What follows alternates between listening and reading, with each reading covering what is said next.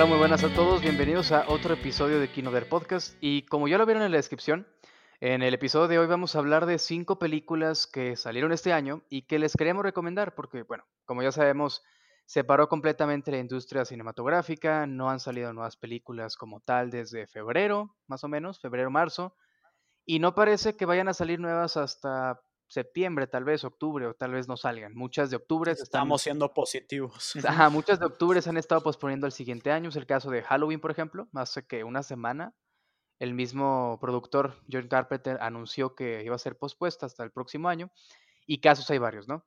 Nada más tenemos al terco de Christopher Nolan que quiere a, a huevo sacar Tenet en el 13 de agosto, ¿no?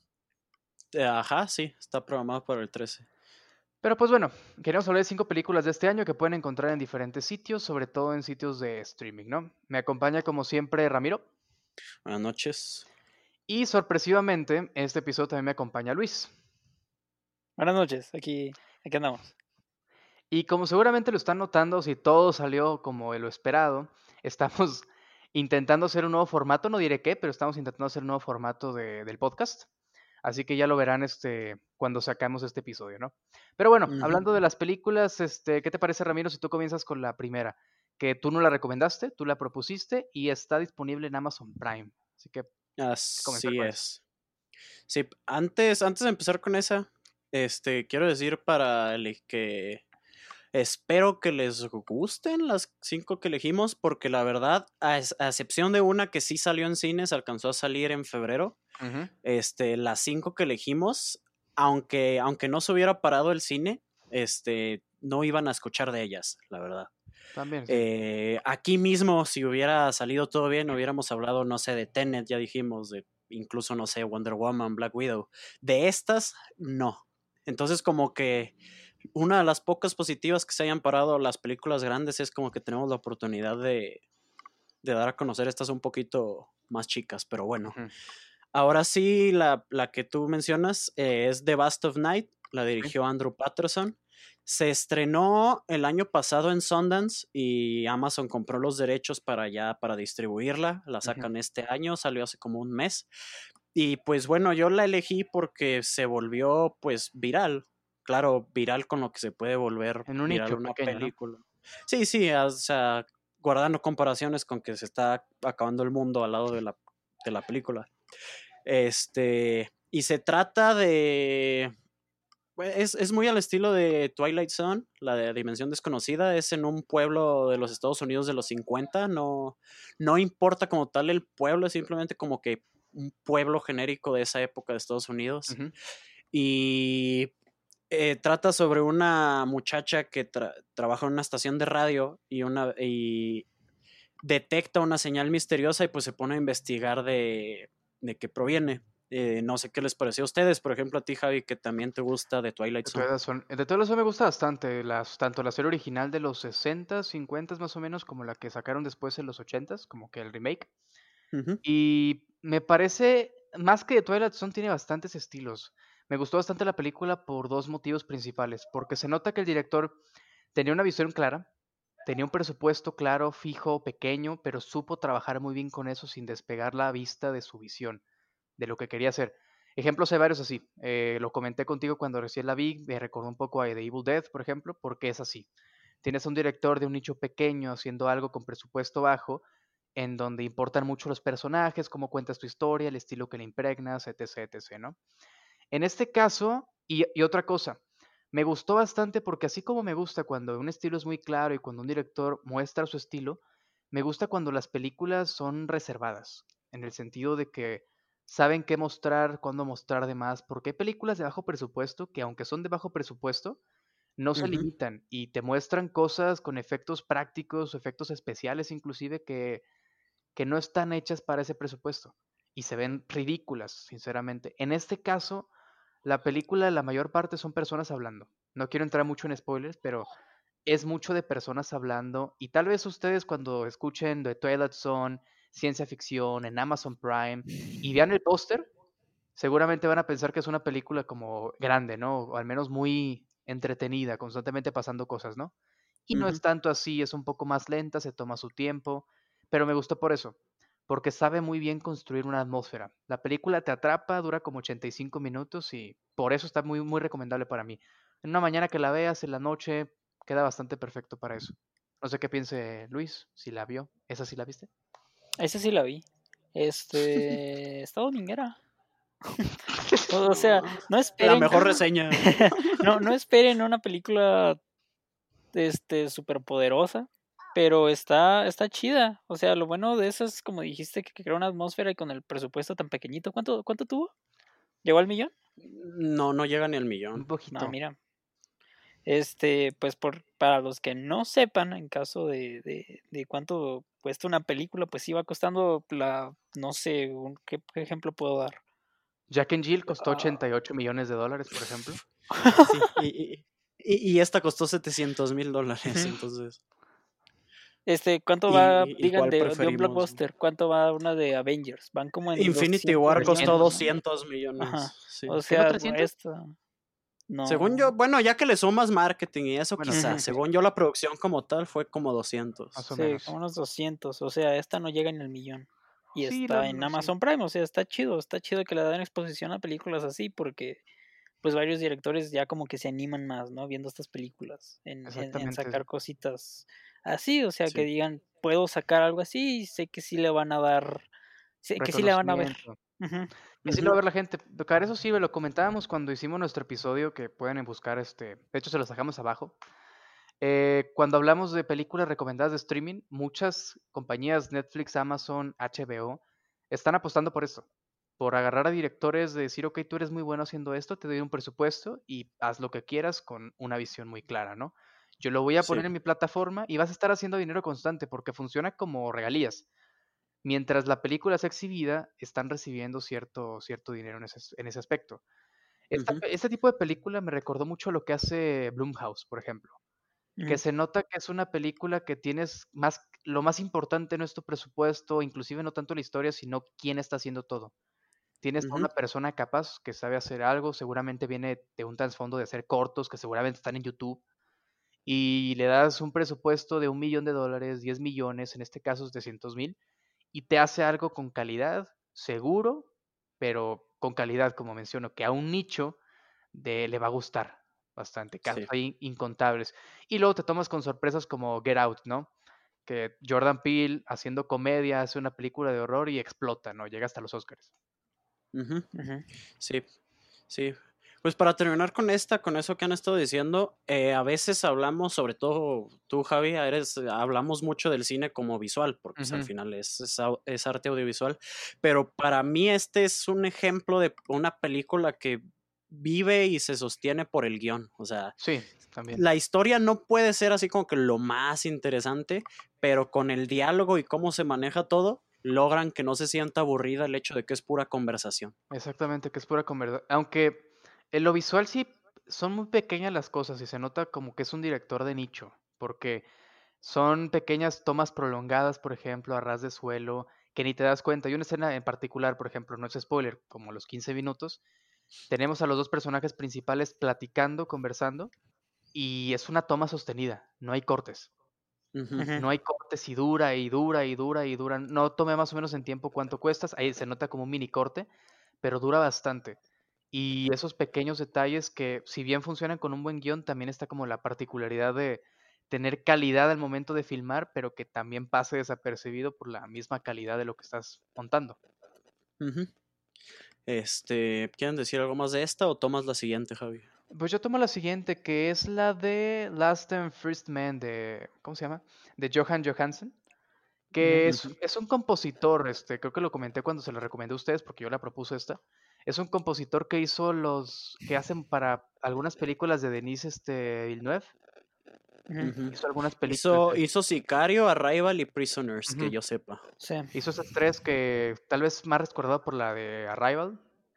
Película que no sé, que seguramente a ustedes les gustó, a mucha gente le gustó, etc, etc, no. Bueno, la banda sonora la hizo este tipo. Y en el año 2000 y tantos quiso incursionar este en dirección. Él fallece en el 2018, si mal no recuerdo, y esta película uh -huh. hasta ahorita sale este año, ¿no? Y más uh -huh. que película, está a unos cuantos minutos de ser considerada cortometraje, de hecho. La película dura como una hora cinco minutos, una cosa así, una hora cuatro, más o menos. Y, y no sé cómo catalogarla, digamos, porque tiene una historia, sí, pero es básicamente, imaginemos, imaginemos que es, de hecho es una adaptación literaria, ahora que comentábamos el último episodio que hicimos, no recuerdo bien el autor, pero es un cuento, es un cuento largo. Y es eso la película, básicamente. Tienes a Tilda Swifton, que es la protagonista, entre comillas, solamente escuchamos su voz, narrándote la historia con diferentes imágenes eh, de una civilización 10 mil millones de años más avanzada que nosotros, que se intenta comunicar con nosotros ahora, diciéndonos que ha progresado, cómo está la humanidad, que hemos desarrollado ciertas formas de comunicación, etc. Básicamente es una descripción de una civilización que aún no existe, ¿no? todo completamente de ciencia ficción. Y, y, es muy interesante. Creo que a ustedes les gustó bastante, así que me, interesa más escuchar qué tienen que decir ustedes. Sí. Fíjate, yo lo primero que voy a decir, este, que siento que esta es la película con la que necesitas, de las cinco que elegimos, con la que necesitas ser un poco más mamador, por no tener otra palabra para disfrutarla. Este, porque no es como si, y no me dejarán mentir, no es como si fueras a llegar con tu mamá o tu papá y mira, a ver Last and First Man de Jogan Johansson, ¿no? Ajá, o sea, son, es como una hora diez minutos de monumentos, o sea, ni siquiera ves un humano, aunque, ajá, ni siquiera ves un humano durante toda la película y se supone que es la historia de la... De la civilización. ajá, de la humanidad. Este, pero, o sea, ya que vas con, ya que sabes qué esperar, sí está muy buena. Y para mí esta película yo la quería dar de como, como en The Bust of Night dije del guion. Para mí esta es un ejemplo de cómo una, la edición puede, es lo que puede levantar una película, porque algo que estaba pensando, ahora sí traje notas, no, no estoy hablando tan a lo güey como otros días. Este, algo que estaba pensando es que, por ejemplo, no sé, El Padrino, es una película tan sólida que aunque esté editada un poquito mal, que no lo está, si estuviera editada un poquito mal igual sería muy buena. Pero esta película que es, ya dijimos, simplemente tomas de monumentos y Tilda Swinton hablando, está mal editada y te aburres. Cosa que no pasa cuando la ves. Realmente, pues, o sea, combinaron todo muy bien y yo lo que diría, y ahí va de nuevo lo mamador, es que esta película me la imaginaría ver en una exposición de arte más que en una sala de cine. Como que es la, no sé, no sé si fue la intención de, este Johan Johansson, pero así, me, así me dejó a mí. Ajá, sí, exacto. Es como un audiobook, ¿no? Eh, Ajá, básicamente. Es como, como si fueras una biblioteca y te dejaron así como que un proyecto o quieras ver un proyecto así tal cual, no tanto como por ver una película. Sí. Sí, es un proyecto audiovisual. Digamos que sí, es que, bueno, a fin de cuentas es una película, pero sí tiene su peculiaridad en ese, en ese aspecto, ¿no? Porque sí, a mí me encantó la película por algo que les comento mucho, porque si bien a veces critico cuando hay guion excesivo, porque me gusta la economía del guion, como ya sabe Ramiro, no, pero ya, ya hablando en serio, me gusta más cuando las películas son visuales, cuando te muestran más que te, de decirte, cuando te toman como que en serio tu inteligencia, cuando no te dicen las cosas en la cara, ¿no? En este caso creo que es una combinación perfecta de tenemos una, una voz atrapante, como es la, el caso de Tilda Swinton, ¿no? La pones a contar lo que está sucediendo y lo acompañas como de esta se va a escuchar muy amamador, como esta danza de imágenes blanco y negro, donde te vas básicamente moviendo entre monumentos y te van dando como que una idea de lo que, de lo que te están diciendo. Es, es el más, es, documental básicamente. Es lo que todos los documentales tienen años haciendo, solo que aquí lo haces para contar una historia que no existe como tal, ¿no? Que es una historia de ciencia ficción, una civilización que no existe aún, que te está contando lo que ha pasado, hacia dónde va, etc., etc., ¿no? Eso me parece bastante interesante en ese aspecto. Y sí, la edición juega un punto muy importante. Esta película, como dije, es muy corta. No hay mucho que decir realmente más que destacar ese estilo. Pero sí les recomiendo a los que la vean, que nos haga caso, que después de ver esta se den una ventada a lo que es el cine de este... Hay una película en especial de Tarkovsky, que ya he hablado en, otras ocasiones, que se llama Solaris. También se lo digo a ustedes dos, que se asemeja bastante a este estilo que es la ciencia ficción que es cataclista, que es nos equivocamos. Pasaron miles y millones de años, pero nos hemos equivocado siempre y la humanidad está a punto de colapsar, básicamente, ¿no? Que es ese, ese pesimismo de decir, el avance no es este, no es el todo, ¿no? Que es algo, una corriente que comenzó con los, los 40, básicamente, que es en sí el, el existencialismo, ¿no? Que es contra la, la modernidad, ese tipo de cosas, pero ya es otro tema que no, que no acuña aquí en el podcast. No sé qué quieran decir más ustedes al respecto, sobre la fotografía. Yo tengo otra cosa, pero quiero que, no sé si Luis, que casi no ha hablado. Este, no, no, no se la recomendaría esta sí a, casi mucha gente. ¿no? no a nadie. O sea, para, para gente que quiere ver nuevos proyectos audiovisuales, como dijo Ramiro. Pero sí que le echen que le intenten. Sí, que le intenten. O sea, como a la mitad se van a decir, ¿por qué le haces caso a estos tres güeyes? o, pero qué bueno que le hiciste caso, ¿no? Ándale, o qué bueno. Esperemos que, sea ese. Este, y es una narración, o sea, el Tilda Swinton sí, sí hizo un buen trabajo. O sea, si te ponen así como que un script, yo creo que se lo dieron a ella. Y dice, no, pues quiero que me lo leas bien chido, ¿no? O sea, no creo que haya sido así tan simple. O sea, como que sí le dijeron, no, pues mira, esto va por acá, por acá vamos a poner esto en pantalla para que tú con esta voz pues hagas esto, ¿no? Y, es un proyecto que si bien dura una hora, siento que fue muy complicado y también algo que no mencionaron ustedes dos, el soundtrack que tiene esta, esta ah, película está buenísimo, ¿eh? Si, pues les gustó lo de Arrival, que, eh, que, fue uno de los puntos más fuertes que tuvo esta película, esta, la verdad, tiene unos sonidos muy, muy buenos que se los recomendaría para que lo vieran con teatro en casa, una bocina, o si no que lo vieran con audífonos, unos buenos audífonos. celular? Get real. Get real. Este. Pero sí, también eso destacar, este, y también eso, lo de Tilda cierto que mencionas, pone sobre la mesa lo que ya hemos comentado anteriormente, que es el hecho de que la labor que hay también en actuar con la voz. Por algo existían radionovelas, no cualquiera. No cualquiera es bueno narrando, no cualquiera te atrapa con su voz, con lo que está contando. Como que tienen a tres pendejos. Básicamente, ¿no? Que, no son tan buenos oradores en ese aspecto, pero sí, sí es eso, básicamente. También lo, lo recomiendo por ese aspecto. Y como les digo, y como ya se los dijo Ramiro y se los dijo Luis, dura una hora. O sea, sí. dura una hora y en serio está, te atrapa lo que estás viendo. Aunque a veces, aunque ni le estés poniendo atención a la voz, lo que estás viendo en pantalla con los colores, bueno, no hay colores, pero con los tonos de grises y con la música son capaces de atraparte y se te va rápido la hora. Sí, sí. Yo nada más termino de esta y pasamos a la siguiente diciendo que, como ya dijimos, son puros monumentos y yo no lo vi en los créditos, según yo les puse atención, no mencionan de dónde lo sacaron, como que no le dieron, no... Y son monumentos que están en unas montañas en donde estaba la República de Yugoslavia. Se llaman Spomenik, que es, creo que es literalmente monumento en el idioma que hablaban, no, no, estoy medio güey, pero por si, si les interesa buscar imágenes de los monumentos, ya después de ver la película están impresionantes y son muchísimos, pero bueno. Este, otra cosa que ya había visto en una reseña, dicen que mucha gente, bueno, no mucha, vi un comentario que está muy votado de este que recomienda esta película para una película 420. que podría ser. Yo no, puedo dar fe de eso. Pues sí, sí lo va pasando porque es muy, muy relajante, sí te mete como en el mood, pero es más que nada por la, por la música. Sí. Cabe destacar que sí, haciendo ese comentario, la mayoría de las películas que recomiendan ese tono es por la música, digamos, o por los visuales, ¿no? Pero pues, pues eso, esa está, esa está disponible en, en varios lugares que pueden encontrar fácilmente. Y la que sigue está en Netflix. La que sigue está en Netflix, que esa yo la recomendé, pero no sé si quiere Luis presentarla. Que no, ah, no sé cuál sigue. Ustedes digan.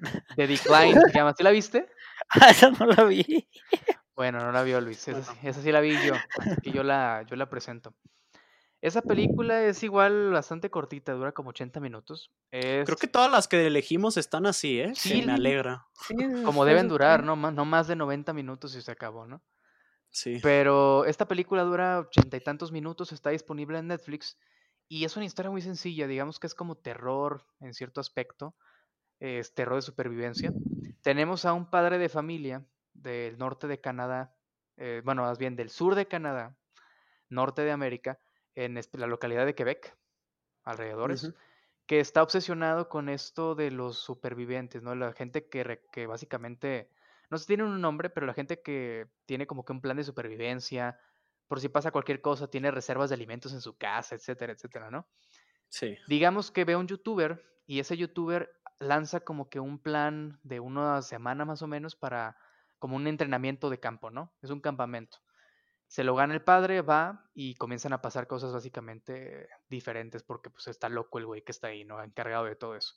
Y es una historia muy sencilla, ya se las conté en la película básicamente, pero me gusta porque a pesar de sus limitantes, lo mismo del presupuesto que dije, a pesar del limitante que es la historia, sí logra tener ciertas cosas este, interesantes, aunque no es una película así que digamos espectacular. No sé qué diga Ramiro de eso. Este, sí, es lo que quería destacar. Es una película muy cumplidora. Así como de la viste, te entretuviste y quizá te vas a olvidar de ella. Pero lo que creo que a mí me sorprendió, que no es lo que esperas en una película de acción barata, entre comillas barata, no, no sé exactamente cuánto presupuesto haya tenido. Pero la cinematografía me gustó. Este, la acción no tiene como que coreografías que se presten tanto a shaky cam, a la cámara que te marea, pero pues ya sabemos que hay, este, en películas lo hacen porque es una manera fácil de grabar acción, no necesitas, te, te ahorra tener que hacer bien la coreografía, te ahorra muchas cosas. Y aquí no lo hacen, realmente son tomas amplias, o sea, lo ves todo muy claro, sabes lo que está pasando y eso para mí es lo más respetable que se puede pedir de una película de acción, porque repito, o sea, ves una mala y enfada verla, y en este caso no sucede. Exactamente, enfada verla porque creo que, bueno, hablando específicamente de películas de acción, creo que es el triunfo de películas como John Wick, por ejemplo, que tienes coreografías en amplitud, ves lo que está pasando en todo momento, los actores, lo que están interpretando todo por ejemplo, John Wick, este, este tipo, Kenny Reeves no tiene un doble en esas películas. Este, obviamente en ciertas escenas, ves que es él, ves que está haciendo la coreografía, etc, etc, obviamente sabes que no está matando gente, pero lo estás viendo todo en todo momento, no es como por ejemplo la película esta de Búsqueda Implacable. Uy, güey, la 3. Donde este Liam Neeson tiene que 92 años más o menos, ¿no? Y, y se mueve como una persona de su edad. Hay una escena donde está nada más brincando una reja como de dos metros, ¿no? Y, son como 25 tomas, o sea, 25 cortes, y, se ve ridículo. Y lo notas. El chiste, digamos, del truco en este tipo de cosas, cuando lo vas a hacer es hazlo bien. Por ejemplo, una película que estaba viendo hace poco, saliéndome del tema otra vez, de Michael Bay, que también pueden ver en Netflix. Este, creo que también salió este año. El tipo sabe muy bien hacer esto.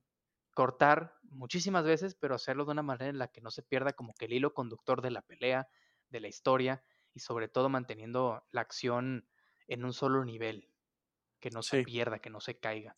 Esta película se llama Escuadrón 6 o algo así, pero está interesante también, salió este año, así que también se las, se las recomiendo. Algún día vamos a tener un episodio de, de, acción, ¿no? Para, porque está, está interesante el tema. Es interesante, sí. sobre, sí, yo pero, bueno, ya hablaremos de eso después, pero sí, uno de acción, espero el pronto. Pero bueno, esta película es así, no sé si, yo se la recomiendo, se van a tomar como 80 minutos en verla. Solo hay una un pero, tiene una barrera del idioma. ¿Ok? Ajá, es como es canadiense, está en francés, pero pues igual la pueden poner para que la ponen en la sala de su casa para que, que digan, ah, este cabrón es bien inteligente. ¿no? Viendo películas en francés, ¿eh? Sí.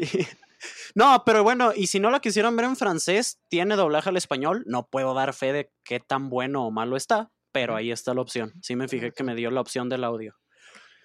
Este, y pues bueno, sí, ahí está esa recomendación. Vamos con la cuarta. Este, esta es la única que comentaba que sí salió en, en cine, salió en febrero. Entonces, quizá uno de los escuchas que nos estén escuchando en 50 años, cuando por fin despeguemos, dice: Ah, esa yo la fui a ver antes de que se acabara el mundo. Este. ¿Es Gretel y Hansel? no, güey, no. Este es Gretel y Hansel, dirigida por Oz Perkins. Eh, para quien quiera el dato de trivia, es el hijo de Anthony Perkins, que es el que hace de Norman Bates en Psycho de Hitchcock y sus secuelas. Este, ya hemos hablado de él en, en, los episodios que hicimos Javi y yo de Halloween cuando Luis andaba con Cuarón grabando Roma 2. Este, Hablamos de. ¿Cómo se llama la película, Javi? Black Coat's Daughter. The Black Coat's Daughter. En español se llama La enviada del mal. Ajá, que también la pueden encontrar. Eh, más bien, esa la pueden encontrar en Netflix. Esta no sé dónde la pueden encontrar. No sé si sigue en este Netflix. Creo que el otro día yo lo busqué. La quitaron. La quería ver sí, la, quitaron. La, quitaron sí. la vi con mi novia y ya no estaba ahí. Sí, es cierto. Bueno. El rico humillando al pobre, ¿no? Anyway, sí, sí, sí, sí. Sí, bueno, también está, si quieren escuchar los episodios de Halloween para escuchar la opinión de esa, ya está. Pero me desvío mucho. Gretel y Hansel, pues como, como lo dice su nombre, es una adaptación del cuento que yo creo que ya todos conocemos. De los hermanos Grimm. Eh, ajá, es de la fábula de los hermanos Grimm. Nada más aquí voltean el nombre. Este, y pues es, es, como que tiene una aproximación a la historia de más de horror, un poco más edgy, por no encontrar otra palabra. Y pues bueno, no sé, ¿qué les, qué les pareció a ustedes? Por ejemplo, a Javi, a ti, a ti y a mí ya nos interesaba, pero creo que Luis no sabía que existía, ahí. Sí, sí, sí sabía, pues es de esta, de esta niña. ah, sí, cierto, la, la protagoniza Sofía Lillis, que yo creo que conocen por, por, la de It. Ajá. Y pues, ¿qué te, ¿qué te pareció a ti, Luis? Tú empieza. Este. Ay, a mí me van a odiar. ¿Más? Gracias. No, ¿por qué no sale? este, no, e, es que mira, a mí no me gusta mucho, ya lo había hablado en, otros podcasts, como que reseñar películas de, de, horror o criticarlas o hacerlas algo así porque a mí todo me da miedo. a mí todo me da miedo, ¿no? Aunque digan que no, esta es mala, pues, oh sí, estoy mala, pero me dio miedo, no pude dormir ese día. Este, con esta, lo que sí noté es que muchos lo estaban como que comparando por el estilo de, época, también por, por lenguaje y todo, con la película de The Witch, esta de oh, el que no es Ari Robert Diggers. este, mm, que esa película sí la vi, esa sí me gustó. Y siento que esta quiso hacer algo parecido, esta, esta, esta de Gretel y Hansel, pero mezclándola también, no tanto como por un terror tanto psicológico, sino también metiéndole de otras películas como más comerciales de horror. Y esa es la combinación que a mí no me gustó mucho. O, sea, los movimientos de cámara, la cinematografía está muy buena, pero siento que a veces la actuación a veces se queda un poquito corta. Y este, en, en, en unas transiciones que quieren hacer como unos jumpscares, esos a mí no me gustaron. No, no, no, no me gustaron para nada. Y también o sea, maneja muy bien los efectos prácticos. Pero hay una parte de CGI que a mí no me gustó, que es cuando está viendo a... Bueno, no, no, no, no voy a contar qué es. Este, spoilers. Este... Pero pues sí, está entretenida. Como dijeron, la película no duró mucho, dura como menos de hora y media, un poquito menos de hora y media. Más o menos. Este, y vale la pena ver un proyecto así, a mi parecer. Pero no, no, no, no me gustó muchísimo esta película. No, no, no fui muy fan. No sé tú, Ramiro. ¿Qué te pareció, Javi? Ah, bueno, a ver, yo primero. Sí concuerdo con Luis que se quedó corta para lo que esperaba. Sobre todo porque la, la, otra película que ya mencionamos de este Os Perkins me gustó.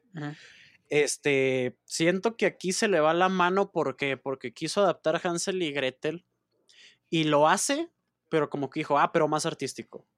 Entonces, como que la mitad de la película, o incluso tres cuartos de la película, son como que una película de A24 que no es de A24.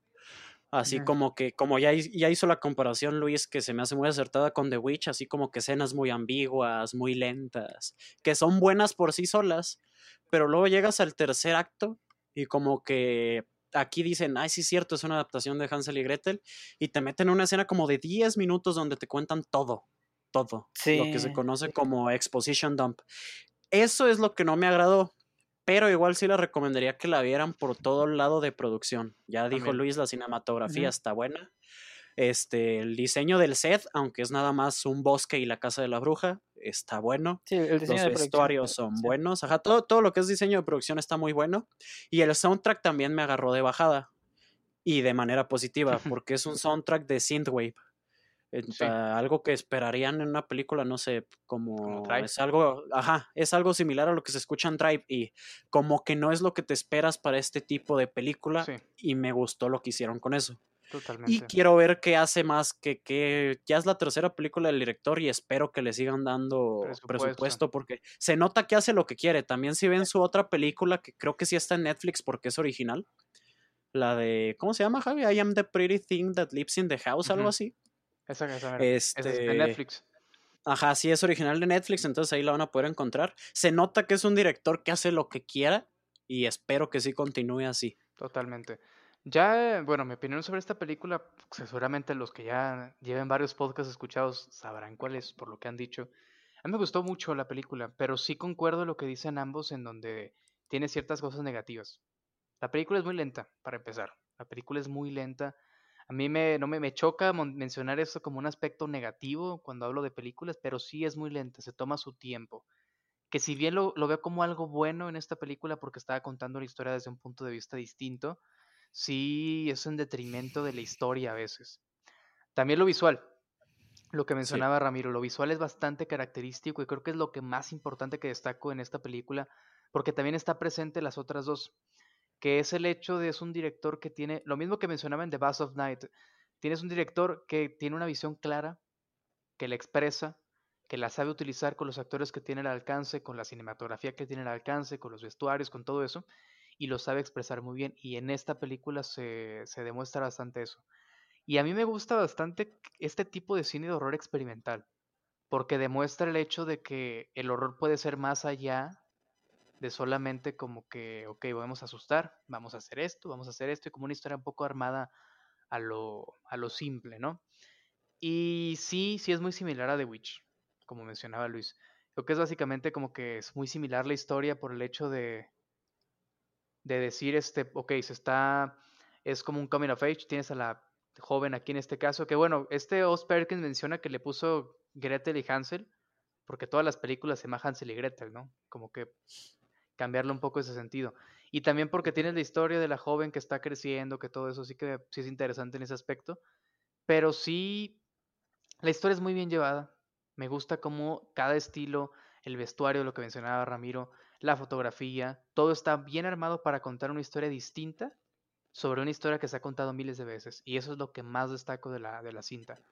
Porque cuando, lo que mencionábamos cuando hablamos de remakes, por ejemplo, Ramiro, cuando, si van a hacer algo, si vas a hacer una historia que ya se adaptó mil veces, haz algo distinto. Imprímele tu estilo. Que sea notorio, que sea, que destaque por esto, por lo otro, por Aunque esté mala, pero que no sea igual a las otras. Ajá, en, sí. en este caso, que no es el caso que esté mala, bueno, a mi parecer, pero que destaque, que destaque de una u otra forma. Y lo hace perfectamente esta película, así que sí se la recomiendo. Desde un punto de vista visual, sobre todo en la forma en, en la que, bueno, ya hablando un poco, siempre lo comento de todas las películas que hablo, pero hablando un poco, si quieren aprender de lo que es el cine, en esta, en esta película pueden aprender mucho cómo encuadrar las cosas. Cómo encuadrar cuando tienes muchas cosas en la pantalla, cuando tienes más de un personaje. Lo hace muy bien este Os Perkins y lo mejora, porque la pasada lo hacía, pero no tan bien en algunas cosas y en esta sí lo hacen bastante bien y se aprovecha de las figuras de cada una de las cosas que, pone en pantalla. Algo que un director que no me agrada tanto, pero que lo hace es Wes Anderson, ¿no? Que es bueno jugando con, jugando con, tengo un rectángulo y ahí te estoy mostrando todo, por lo cual si pongo triángulos y círculos en la pantalla tienen que estar acomodados de cierta forma. Y lo hace muy bien Os Perkins en esta ocasión. Sí, y de hecho la película está en el mismo, está firmado con el mismo aspecto de radio que por ejemplo de Lighthouse, que es, creo que es un 1.16, entonces es un cuadro pequeño. Como comentamos en el episodio que hablamos de Lighthouse, no es cualquier cosa querer encuadrar una escena en un espacio tan apretado. Están acostumbrados a lo que estamos acostumbrados hoy en día. Es una pantalla enorme, básicamente. Este, ¿no tienen algún comentario más de esta o tomamos la? Yo sí que la vean, que igual que todas las que estamos recomendando, que sí es interesante por diferentes puntos y que lo más importante dura poco, realmente. Sí. si se le llega a ser lenta, si es eso. Y, y, me parece importante el hecho de destacar la actuación, por ejemplo, de esta Sofía Lilis, que sí me parece que lleva la película. Sí. Completamente. Sí, sí, sí. Porque, por ejemplo, el niño que hace de Hansel no. No, no quiero decir que es malo, porque para empezar su papel es este pequeño, pero la verdad. no. Ajá. Este. Pero bueno, pasando a la quinta y última. Este, ¿la viste, Luis, para que la presentes tú? Ah, no. no sé. Sí, sí la viste, güey. no sé. Pero bueno, venimos preparados como lo notan. Es la, de The Assistant, güey. Ah, sí. Sí, sí, se lo vi. Este, ¿esta también iba a salir el año pasado? ¿O salió, no, salió, salió este año? Creo que es el mismo caso de The Bust of Night que se estrenó en festivales y apenas empezó a distribuir al público en general este año. Que se estrenó en Estados Unidos nada más en cines, creo. Y aquí sí, creo que lo... copias. Sí, sí llegó, iba a llegar. No, no es cierto. No, no sé. Según ah. yo no llegó. Lo dudo por el tipo. No, es que como les comentaba al principio, se nota que elegimos películas que a excepción de Gretel y Hansel, son películas de las que no te ibas a enterar realmente. Ajá. Pues es el punto. O sea, también lo chido de esto es que para dar la exposición, sobre todo a esta, que creo que fue la que más me gustó de todas. Ajá, cuéntanos de qué se trata. Bueno, esta es dirigida por este Kitty Green y protagonizada por Julia Garner, que se lleva la película. Está, muy buena su actuación. Este, pues van por un tema que es, ha sido controversial en los últimos dos, tres años. Este, Sí, bueno, o sea, sí, no, no, es nada nuevo, pero pegó muchísimo hace, hace, hace poco, que qué bueno que sí pegó. Este, que trata sobre un asistente de una productora de, de películas. Y es tal cual, como si fuera un, como la becaria, hagan de cuenta, para que quiere, que quiere este, ser algo más, quiere, quiere, quiere involucrarse, quiere ser, quiere ser productora y quiere involucrarse desde abajo hasta, pues, pues hasta, hasta donde pueda llegar. Y trata sobre cómo es el asistente de este productor de él que ya es, ya es reconocido, y es muy grande y tiene el, este, el apoyo de muchos, de toda la productora y de todos los que trabajan ahí. Pero esta trata, bueno, lo que le quiero dar exposición es al, al, abuso sexual que tienen, que tienen muchas actrices y sobre el poder ajá, e, en, este, en, la en la industria, perdón, y el poder que tiene el productor sobre, sobre estas. Este, es muy buena la película, es, es una crítica a la industria así tal cual directa. desde dentro, y... y... No dicen el nombre, pero van a saber de a quién están criticando. Desde el póster se ve, bueno, no, no, no toda la película, pero se ve por todas las fotos de estas chavas que están aquí. Este. Eh, no está muy ¿cómo decirlo? No está muy extremista la película, pero sí te lo cuenta, te lo cuenta muy bien, sobre todo porque, este, como les dije, la actuación de, de Julia Garner ayuda muchísimo a la película. Este, esperemos verlo mucho más en otras películas, ya más con el actor, con el papel principal. Y no sé ustedes qué quieren decir de, de, de esta. Si quieres tú primero, Javi. Que me gustó bastante. Creo que esta película es como que un ejemplo bastante grande de algo que comento en muchos podcasts que es el hecho de cómo es que logras a veces con el cine o con lo que estás filmando o en las películas mostrar un montón de cosas sin decirlo, lo que mencionaba en la primera película. Y esta película lo hace mucho porque es extremadamente sobria. Al grado que más de una persona, porque he estado leyendo reseñas críticas en internet y está muy dividido la cosa. Hay quienes dicen que es una pérdida de tiempo, que es como ver pintura secarse en la pared. Pero, pues eso, el hecho de cómo es, la película es lenta, pero es lenta porque te atrapa de a poco y porque te cuenta una historia sin caer en la exageración, porque intenta ser lo más realista posible. el caso que lo que mencionaba Luis, básicamente es tenías al productor, grande, poderoso, eh, no puedes contra él, es un gran este, de la industria que está cometiendo este delito. Tienes a una persona dentro de su empresa que se está dando cuenta de eso y tienes la dilema de cómo lo hago para que, cómo lo hago para que el mundo se entere para proteger a estas este, jóvenes, para todo eso, ¿no? Sí. Pero te lo cuentan de forma sutil porque casi ni diálogo hay. Todos son miradas, todo es, me di cuenta de esto. Ajá, todo es, por ejemplo, hay una escena, los primeros 10 minutos, donde encuentra un arete en la oficina, ¿no? Y no te dicen nada, no es como de que, ah, lo habla con una compañera de que encontré un arete y nada de eso, simplemente encuentra el arete y tú como espectador tienes que hacer la labor de pensar por qué está ahí. ¿Qué pasa con eso? Porque ella sabe qué es, porque todo, ¿no? Lo regresa mm. y no pasa nada, ni siquiera se comenta nada, pero tú como espectador tienes que hacer esa labor de, de irte dando poco a poco cuenta de todo. Porque si bien estamos hablando de Harvey Weinstein, obviamente hay muchísimos productores que hacen lo mismo, que hacían lo mismo, no es explícito nunca a quién se refiere, no es explícito, ni siquiera mencionan el nombre del, del jefe, ni siquiera sale en la película, porque es lo menos importante como tal. Y sí, sí destaco bastante eso, me encantó por eso, porque muestra cómo tienes que tratar a tu público con inteligencia, que es algo que agradezco mucho de ciertas películas. Sí. Este, Sí, yo creo que es lo que más le destaco, la sobriedad. Este, eso que mencionabas de que te, no te gusta criticar a películas por ser lentas, este, soy igual, pero sí hay veces que lo digo porque es lenta y, para mí lenta en ese momento significa aburrida. Lenta por error. Cuando, ajá, cuando hay lentas que son lentas porque de verdad merecen tomar su tiempo y lo hacen bien y tal, que es el caso de esta. Y aparte, como dicen, casi no tiene diálogo. E, es frustrante de ver y lo voy a entrecomillar lo siguiente, de manera positiva. Porque claro, no es positivo frustrarse, pero lo digo porque está muy bien retratado lo que estás viendo. Este, no solo es abuso sexual, o sea, sí se toca, pero es simplemente el abuso de poder, que es algo que se puede dar también, ¿no? Y que se da, se, da a diario, no solo en la industria del cine, sino en cualquier industria, ajá. Este, es el abuso de poder, el hecho también de que sus, este, sus sus compañeros de trabajo saben de estas situaciones y como no quieren también poner en riesgo sus carreras, se quedan callados. O sea, por eso es frustrante, porque sabes que en algún momento de tu vida puede que te toque lidiar con estas situaciones y realmente son situaciones de impotencia. Y, El que haces, ¿no? Ajá, exacto. Y pues sí, también la recomiendo mucho por eso. Es, está muy realista. Como dicen, no tiene así como que un momento no sé, ruidoso en el que le hagan un escándalo al productor. Ajá, sí, exacto. Sí, incluso, sí, el final está así como que no, no lo quiero spoilear, pero es una escena super X y se acaba. Ajá, pero ¿sabes qué está pasando? Por lo mismo de que te ha tratado con inteligencia la película durante hora y media. Y es algo que destaco bastante porque son, es sutil en lo que dice.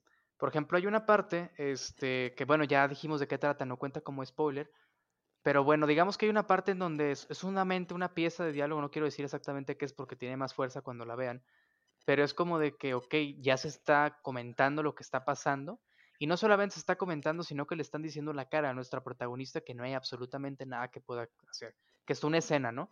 Que va, se queja básicamente de recursos humanos, y, y pues eso, creo que es una situación con la que más de una persona puede llegar a simpatizar Tal vez no en esta situación en concreto, pero sí en bastantes. Es el hecho de qué vas a hacer. No te quejes porque te van a correr.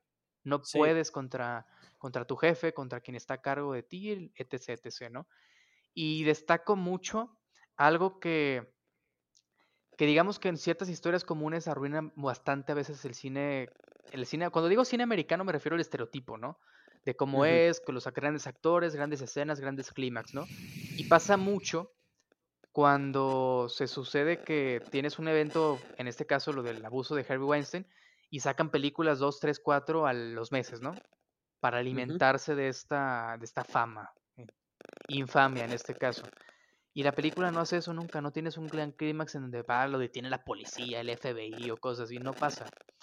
Y, y, creo que es lo más importante destacar, no hay persecuciones, no hay te voy a matar, ¿no? Eh, y son sutilezas. Por ejemplo, el jefe, ni siquiera escuchamos claramente su voz. Ya verán por qué lo comento, pero lo mantienen como que esa distancia de cómo se maneja una cosa, porque es la como que la relación de poder que mantiene con todo. Y también muestra algo que dices tú, que es así como el abuso de poder. El abuso no solamente sexual, también hay un abuso que está hecho hacia nuestra protagonista, que es un abuso de poder, que es este el abuso de también es una cierta de la situación de cómo es abusada en ese sentido. Así que me parece bastante interesante, se la recomiendo por eso. Y creo que es la, la película que más, si no más bien la que no más recomiendo, sino la más interesante. Creo que la mejor de las cinco que estamos aquí recomendando, sobre todo por el tema y cómo es tratado. Sí. Sí, sí, Este, yo quiero dejar un comentario para terminar con esta. Este, a pesar de su nombre, para los que les sirva el consejo, recursos humanos está ahí para proteger a la empresa, no al empleado. Entonces, sí. para, para eso sirven las, este, los sindicatos y eso. Claro. Pero bueno, ya eso ya era un poco más desviado, pero no sé, me, me acordé ahorita porque pues, es un tema, como dice Luis, está muy vigente y últimamente ha habido muchos casos en la industria de los videojuegos. Así como hace uno o dos años estuvo, estuvo el flujo de casos de, en Hollywood ha habido ahora en la industria de los videojuegos y pues este hay mucha gente diciendo, pero es que ya está recursos humanos, baja. Si vas a recursos humanos y dices, oye, mi jefe abusó de mí, te van a decir, ah, vete tú. Ajá. No vas a correr a tu jefe, es tu jefe, por algo está ahí. Así es. Y, y le mencionan como la antigüedad que tiene, ¿sabes? Así como de, mira, tú nomás puedes ser una de un montón, pero el jefe es el jefe. Siéntete afortunado de estar aquí. Ajá.